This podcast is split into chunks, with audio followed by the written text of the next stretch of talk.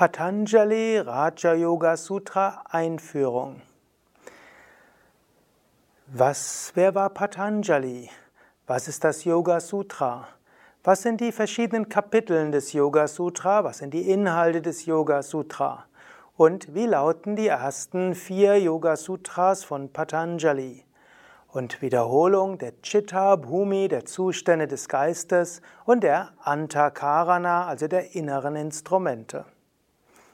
Om Namah Shivaya und herzlich willkommen zu einem weiteren Vortrag zum Thema Yoga Sutra, eigentlich dem Einführungsvortrag einer neuen Reihe von Vorträgen, nämlich Patanjali Yoga Sutra.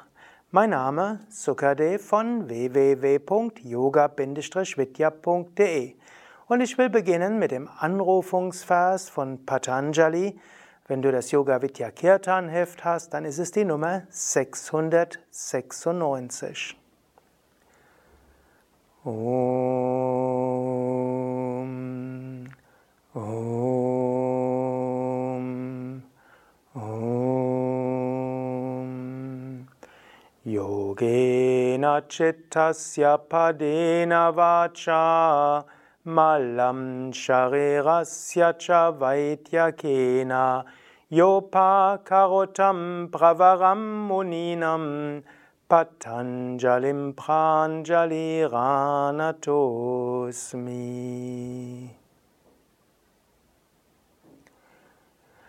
Das Yoga Sutra von Patanjali ist eines der wichtigsten Werke der Spiritualität, eines der wichtigsten Werke der Psychologie, in jedem Fall das Grundlagenwerk des Raja Yoga und zusammen mit der Bhagavad Gita der wichtigste Yoga-Text überhaupt. Yoga Sutra wurde geschrieben von einem Meister namens Patanjali. Patanjali lebte irgendwann vor etwa 2000 Jahren und wir lassen die Historiker sich streiten, ob es vor Christus oder nach Christus war. Patanjali hat ein wichtiges Werk geschrieben, nämlich Yoga Sutra. Sutra heißt Leitfaden. Sutra heißt wörtlich Faden und hier können wir es gut übersetzen mit dem Wort Leitfaden. Yoga Sutra besteht aus 196 Versen und diese 196 Verse zusammen sind der Leitfaden zum Raja Yoga. Übrigens, das Wort Sutra wird in zwei Weisen oder verwendet. Zum einen ist Yoga Sutra die Bezeichnung für das gesamte Werk aber man spricht auch vom ersten, zweiten, dritten Sutra, so man sagen kann, jeder einzelne Vers wird auch als Sutra bezeichnet.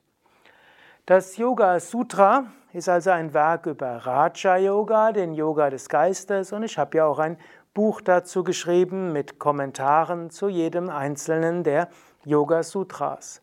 Und ich habe auch Vorträge gegeben zu jedem einzelnen der Yoga Sutras.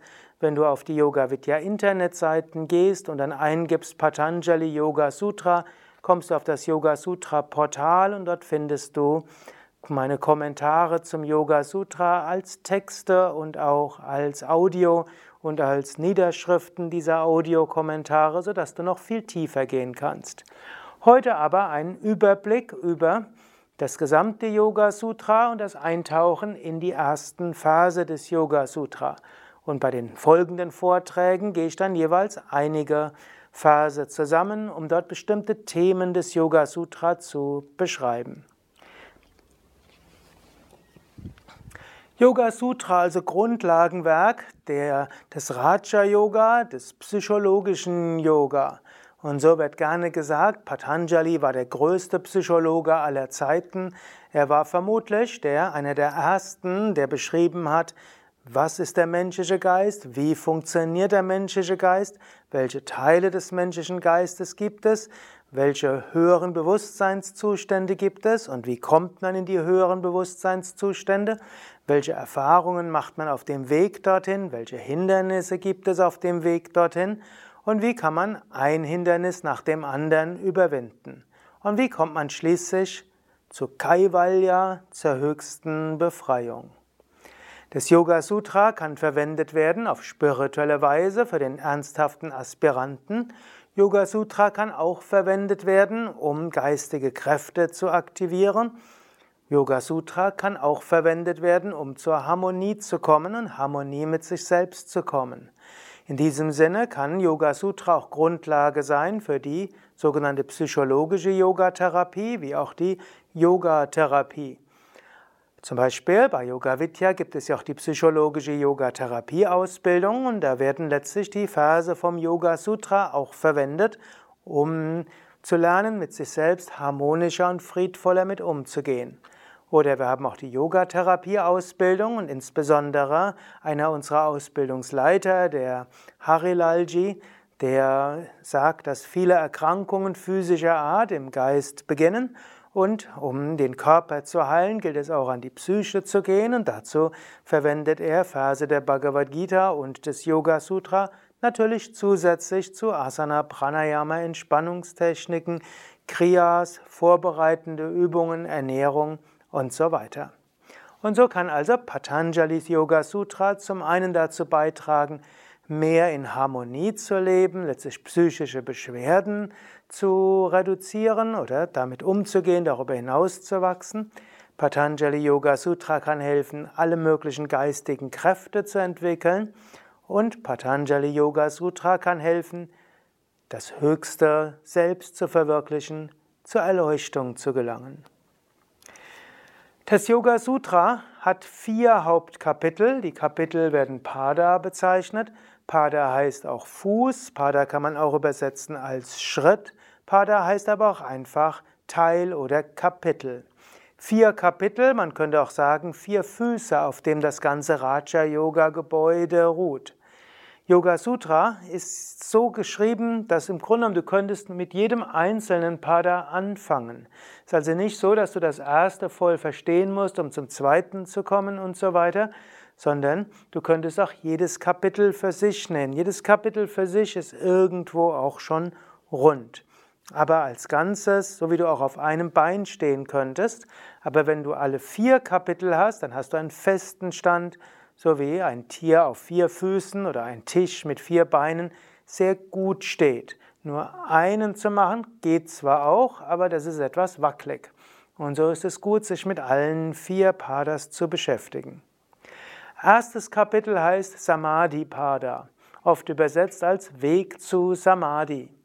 Oft wird auch gesagt, erstes Kapitel ist die Theorie des Geistes. Allerdings muss man wissen, auch im ersten Kapitel ist jede Menge Praxis. Letztlich Patanjali ist ein Praktiker. Zweites Kapitel ist Sadhana Pada. Da geht es hauptsächlich um spirituelle Praxis, obgleich auch hier wieder einige Konzepte hineinkommen. Drittes Kapitel Vibhuti Pada. Vibhuti heißt göttliche Herrlichkeiten, großartige ja, Seinsformen. Drittes Kapitel geht es um die Entwicklung von geistigen Kräften, außergewöhnlichen Fähigkeiten, auch die sogenannten Siddhis, die übernatürlichen Fähigkeiten. Viertes Kapitel nennt sich Kaivalya Pada, das heißt der Weg zur Befreiung. Es geht letztlich darum, wie erreichen wir die höchste Befreiung. Und auch der letzte Vers vom Yoga Sutra spricht über Kaivalya und Iti. Kaivalya, darum geht es, Iti, Ende. Wenn wir das erreicht haben, haben wir das Ziel des Lebens erreicht. De facto ist im ersten Kapitel eine ganze Menge enthalten. Es beginnt damit, dass Patanjali definiert, was ist Yoga. Er beschreibt, welche Gedankenwellen es gibt, welche Formen von Gedanken es gibt. Er beschreibt, wie du die Gedanken zur Ruhe bringen kannst, verschiedene Methoden zur Gottverwirklichung zu kommen. Er beschreibt die Hindernisse auf dem spirituellen Weg und er beschreibt, wie man diese Hindernisse überwinden kann. Dann beschreibt er die verschiedenen Samadhi-Formen, die kommen, wenn du die Hindernisse überwindest. Zweites Kapitel Sadhanapada beschreibt Patanjali die Grundlagen des Leidens. Warum leiden wir? Die Kleshas. Er beschreibt verschiedene Techniken, wie wir sie überwinden können, zum Beispiel Kriya-Yoga, der Yoga der Tat. Dann beschreibt er Karma und Sinn des Lebens und sagt, warum sind wir überhaupt hier in einer beschränkten Welt und welchen Sinn hat es, in dieser Welt zu sein. Dann spricht er über Viveka, die Notwendigkeit der Unterscheidung zwischen dem Selbst und dem Nicht-Selbst. Und dann beschreibt er, wie können wir überhaupt lernen, auch im Alltag zu dieser Unterscheidung zu kommen und unser wahres Selbst zu erfahren. Und dann beginnt er mit dem bekanntesten Teil des Yoga Sutra, die Ashtangas, die acht Stufen des Yoga. Yama, Niyama, Asana, Pranayama, Pratyahara, Dharana, Dhyana, Samadhi hast du sicherlich schon mehrmals gehört.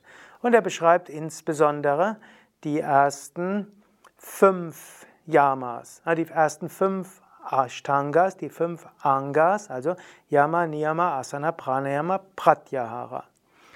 Dann geht es ins dritte Kapitel und im dritten Kapitel beschreibt er die höheren Ashtangas, also die höchsten drei Angas, also Dharana, Dhyana, Samadhi. Und er beschreibt eine spezielle Form der Praxis, nämlich Samyama, welches heißt eine bewusste Konzentration des Geistes auf etwas. Und dann gibt er verschiedene Methoden, wie wir den Geist konzentrieren können, auf was wir den Geist konzentrieren können, um auf diese Weise unsere psychischen Fähigkeiten zu entwickeln. Viele der Verse im dritten Kapitel sind Verse, wie wir Einfühlungsvermögen in andere Menschen entwickeln können. Viele Verse sind, gehen darauf hinaus, wie können wir herausfinden, was unsere Aufgaben sind, was wir tun müssen. Und zwar, wie bekommen wir Zugang zur Intuition.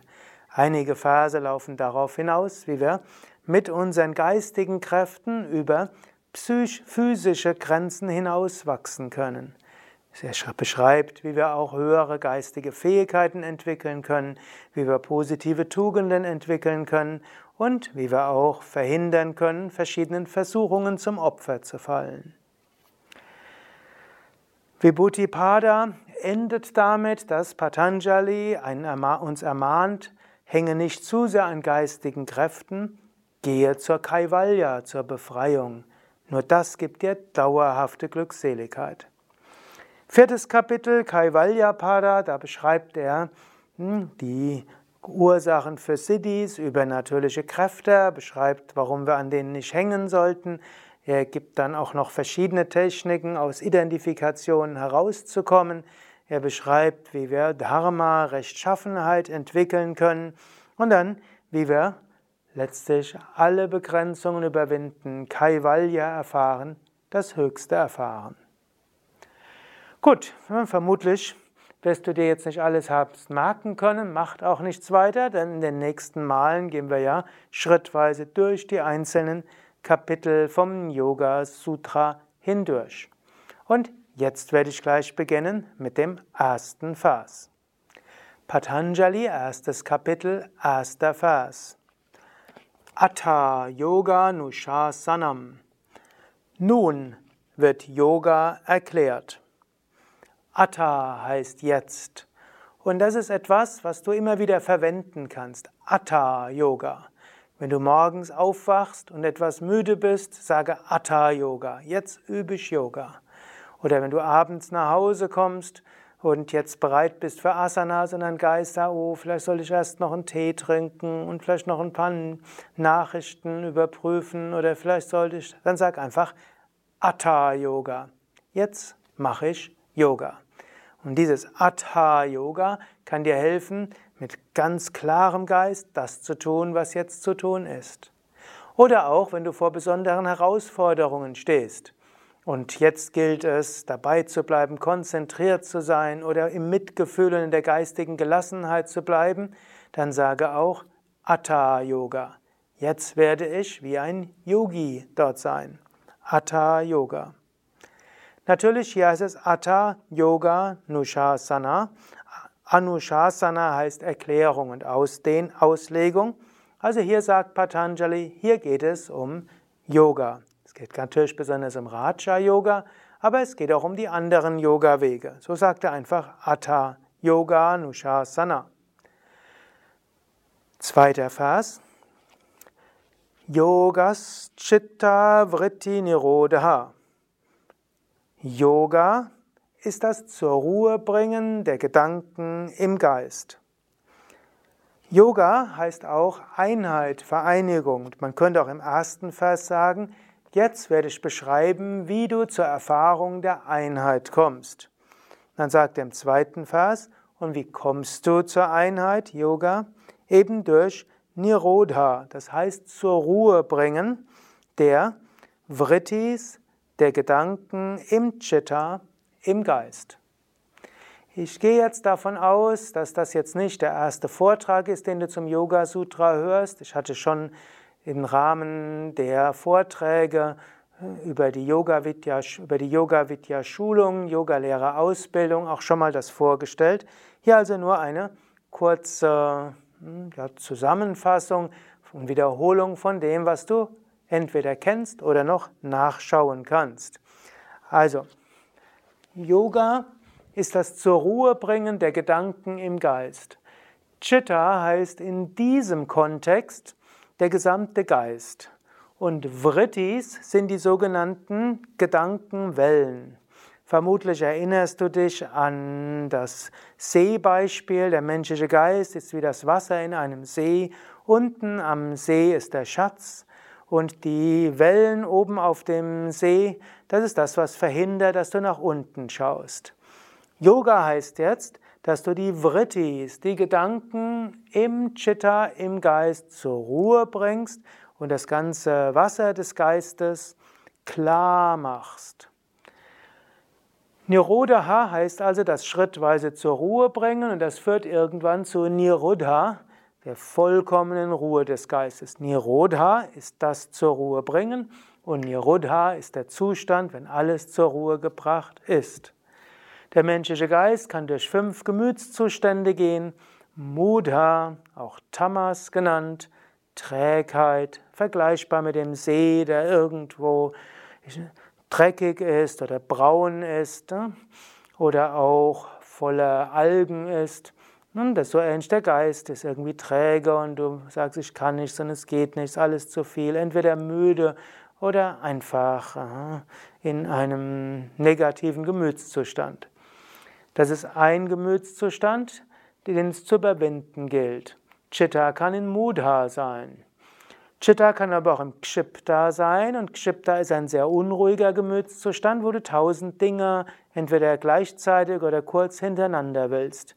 Du entscheidest dich, du willst erst dieses machen, dann jenes und das auch noch und überlegst, was denkt der Mensch von mir, was soll der besser machen und was könnte ich tun und so weiter. Geist unruhig, Kshipta. Wenn der Geist gesammelt ist, dann nennt sich das Vikshipta, gesammelter Gemütszustand. Und jetzt ist so, als ob die Wellen ruhig werden, von einer Seite zur anderen gehen. Der Geist ist etwas klarer. Du kannst schon etwas sehen, dass da unten am Grund des Geistes etwas Gutes ist. Ekagra, der Geist wird vollkommen klar. Der wird einpünktig, ekagra einpünktig, manchmal auch ganz ekagrata, der geistige Zustand charakterisiert durch Einpünktigkeit.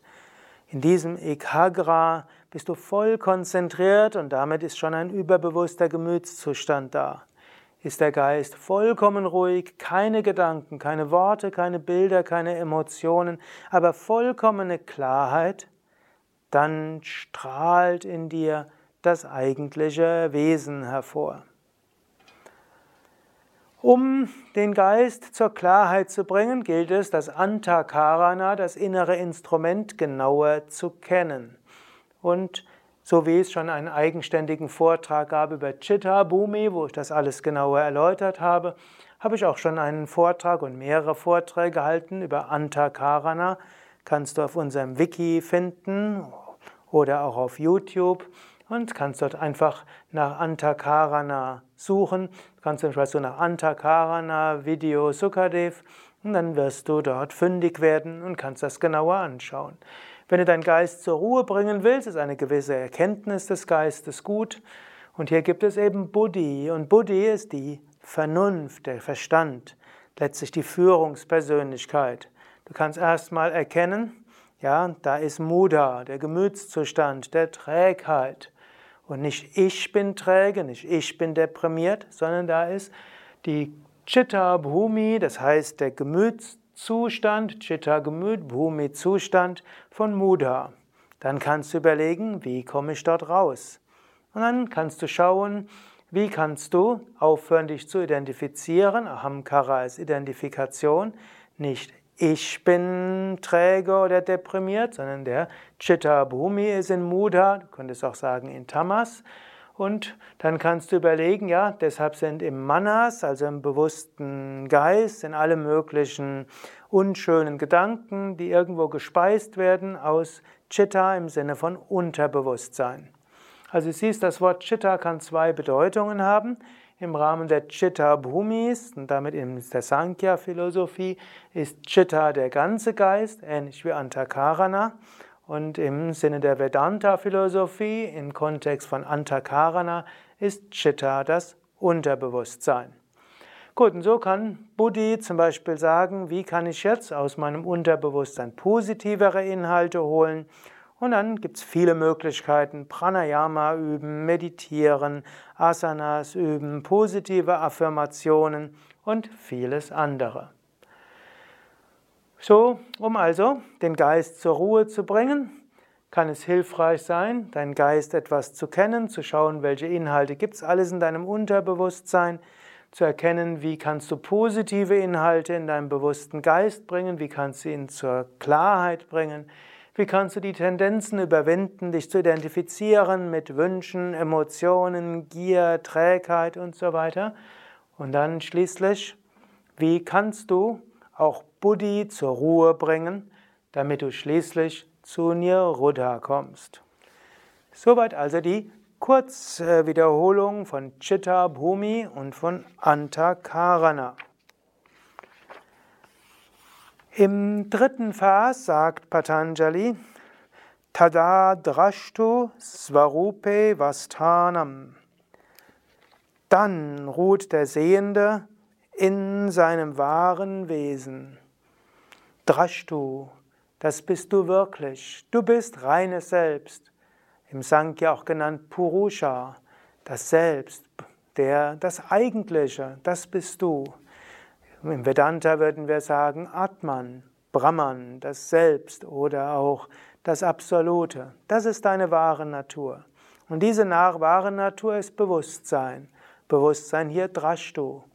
Du kannst dir bewusst sein, was draußen geschieht. Du kannst dir bewusst werden, was in dir ist.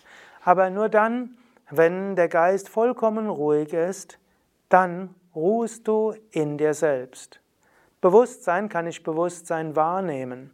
Aber Bewusstsein kann in sich selbst ruhen.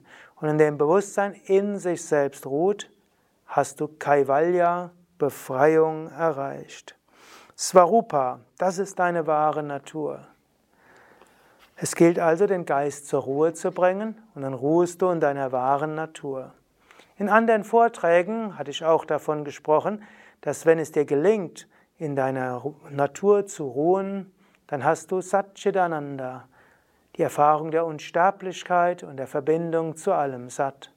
Du hast das Überbewusstsein erreicht, Chit, reines Bewusstsein und Ananda, Freude. In dem Maße, in dem es dir gelingt, deinen Geist mehr zur Ruhe zu bringen, wirst du glücklicher. Dein Glück hängt nicht ab von Objekten, dein Glück hängt nicht davon ab, was du hast. Dein Glück hängt davon ab, wie sehr es dir gelingt, deinen Geist zur Ruhe zu bringen. Die Fähigkeit, den Geist zur Ruhe zu bringen, das ist Glück.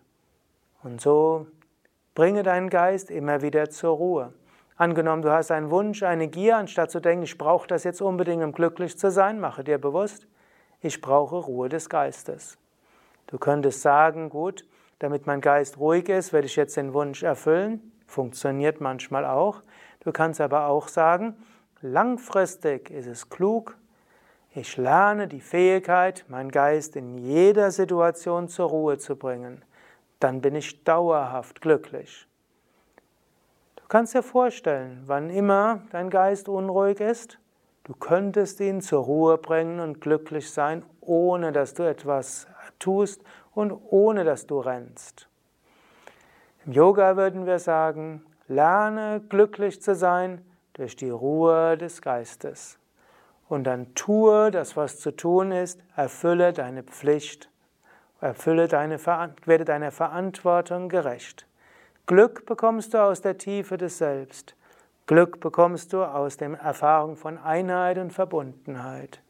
Den Sinn des äußeren Lebens erfüllst du, wenn du deine, deiner Aufgabe gerecht wirst, verantwortlich bist und das tust, was deiner Pflicht entspricht. Tada drashtu svarupe vastanam. Dann ruht der Sehende in seinem wahren Wesen. Vierter Vers. Vritti sarup Pyamitaratra, in allen anderen Gemütszuständen identifiziert sich der Wahrnehmende mit seinen Gedanken.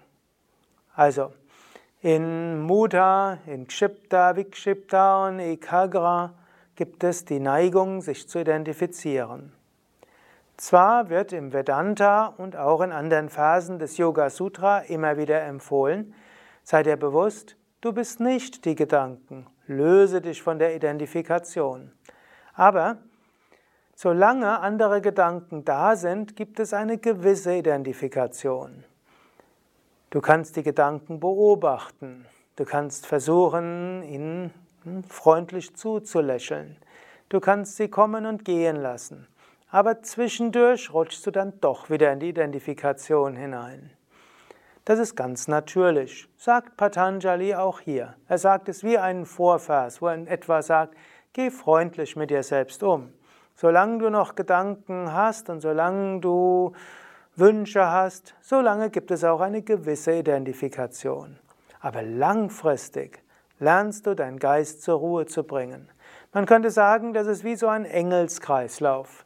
Du bemühst dich etwas um die Ruhe des Geistes und wenn du dich bemühst, den Geist zur Ruhe zu bringen und dann glücklicher bist, dann erkennst du, ich bin nicht die Wünsche, ich kann über die Wünsche hinauswachsen und mein Glück hängt nicht von den Wünschen ab.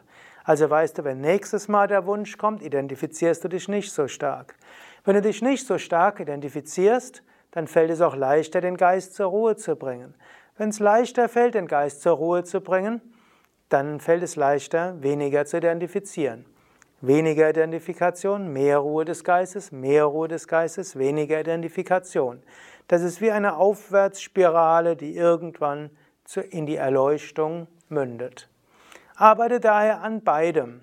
Lerne zum einen, das nicht zu identifizieren, beobachte das Spiel des Geistes und dann lerne deinen Geist zur Ruhe zu bringen. Das kannst du auch ganz praktisch machen.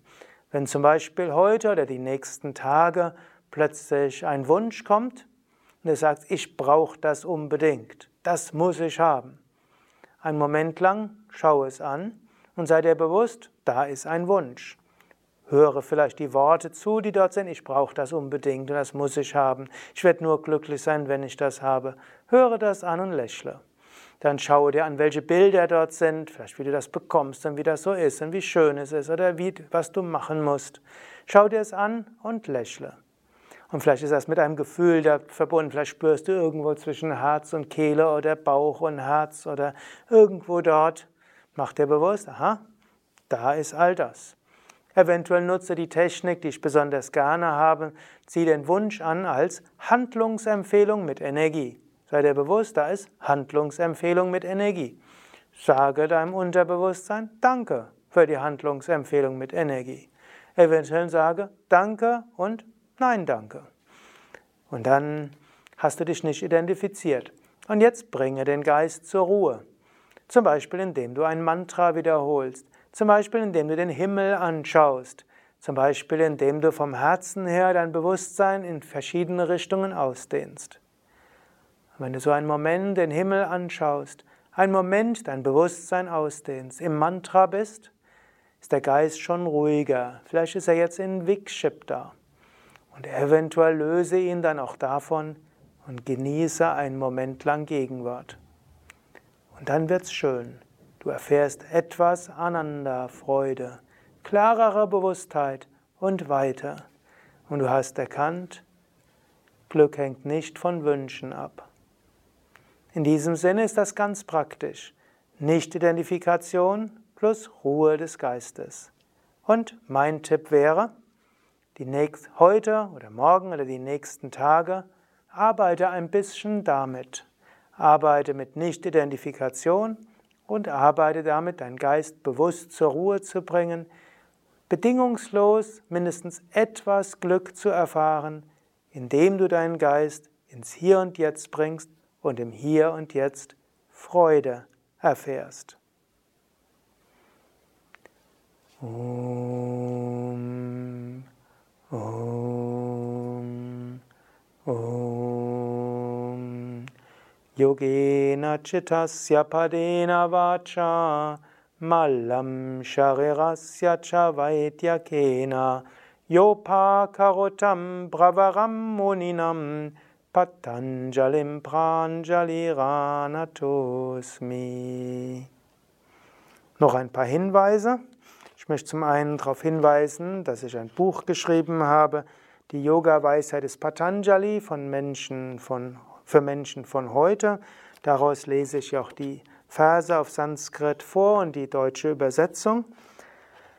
Es gibt auch das Yoga Sutra Portal, wo es Kommentare gibt zu jedem einzelnen der Yoga Sutra auf schriften.yoga-vidya.de. Du kannst auch einfach in Google suchen nach Yoga Sutra Sukadev und dann kommst du auf dieses äh, Portal und dort kannst du zu jedem Vers äh, Kommentar lesen und auch letztlich Tipps für den Tag bekommen. Und wir haben bei Yoga Vidya auch Seminare zum Thema Yoga Sutra. Es gibt ein Seminar, das nennt sich Yoga Sutra 1 und Yoga Sutra 2, Yoga Sutra 3 oder Raja Yoga 1, Raja Yoga 2, Raja Yoga 3, Raja Yoga 4 und dann geht es eben um die einzelnen Kapitel vom Yoga Sutra. Und es gibt auch eine neuntägige Yogalehrer-Weiterbildung. Das ist die Yogalehrer-Weiterbildung Raja Yoga, wo man durch jeden Vers der 196 Verse systematisch hindurchgeht. Alle Informationen dazu auf unseren Internetseiten www.yoga-vidya.de. Beim nächsten Mal geht es um die nächsten Verse vom Patanjali.